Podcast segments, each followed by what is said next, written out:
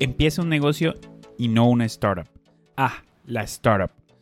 Es una raza especial de empresa que recibe mucha atención especialmente en el mundo de la tecnología. En el cine, todos tenemos una empresa unipersonal para poder participar de las convocatorias estatales y locales. O como en el mundo tech, son esos incubadores de desarrollo para aplicaciones y software. Si nos salimos de nuestro microcosmos de la industria cinematográfica, vemos que nuestro mundo es absurdamente parecido del universo tecnológico. La startup es un lugar mágico, es un lugar donde los gastos son el problema de otra persona. Es un lugar donde esa cosa molesta llamada ingresos nunca es un problema. Es un lugar donde se puede gastar el dinero de otras personas hasta que se encuentra una manera de hacer el suyo.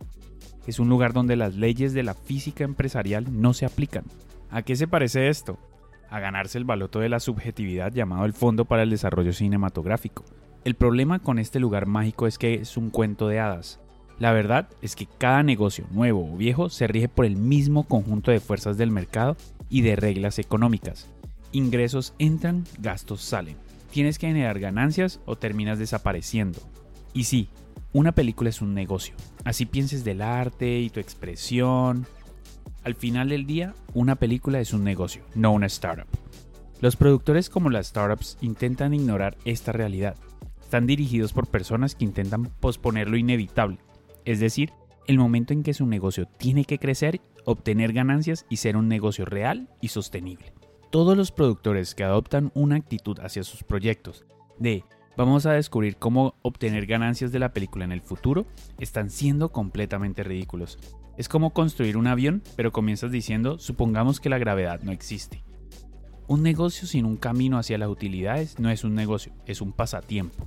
Un productor sin un camino para poder hacer películas constantemente no es un negocio, es un hobby. Así que no uses la idea de una startup. En cambio, comienza una empresa real. Las empresas reales tienen que lidiar con esas cosas reales como facturas y nóminas. Las empresas reales se preocupan por las ganancias desde el primer día. Las empresas reales no enmascaran problemas profundos diciendo, está bien, somos una startup o una empresa unipersonal para ganar estímulos del FDC o de Dirartes. Actúa como un negocio real y tendrás una mejor oportunidad de tener éxito. ¿Y cómo hacemos eso? Gurú del cine, sería la pregunta que te estás haciendo. La forma en la que trabaja un equipo tiene una enorme influencia en lo que puede hacer. El proceso, los métodos, las prácticas, el enfoque, la disciplina, la confianza, el estilo de comunicación, el ritmo, el camino, el cómo es fundamental.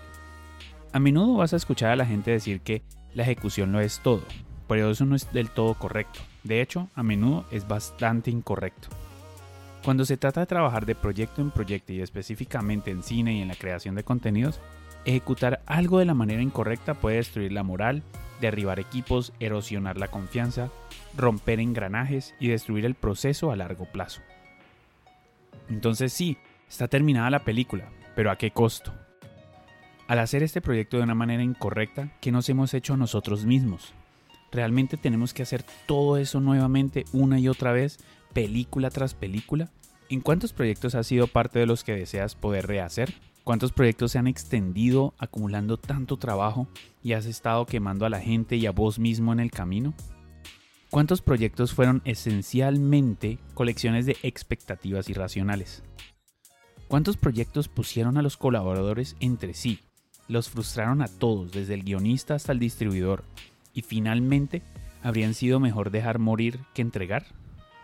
A veces la ejecución no es todo, todo lo que está mal. Entonces, ¿Cómo es la ejecución correcta? En los últimos meses ha aumentado la curiosidad sobre cómo trabajamos en dos cuartos producciones. La gente a menudo nos pregunta cómo hacemos tanto con tanta rapidez, con un nivel tan alto de calidad, con un equipo tan pequeño. Por un lado, no tenemos oficina, no tenemos muros llenos de notas de todos los proyectos. Estamos divididos entre dos ciudades. No hacemos reuniones diarias innecesarias para ver qué está haciendo cada uno no tenemos retrasos, no hacemos Kanban, no estamos siguiendo qué tan rápido hacemos las cosas o cualquier cosa remotamente vinculada a una metáfora que incluya estar cansado o agotado al final. Nada de eso.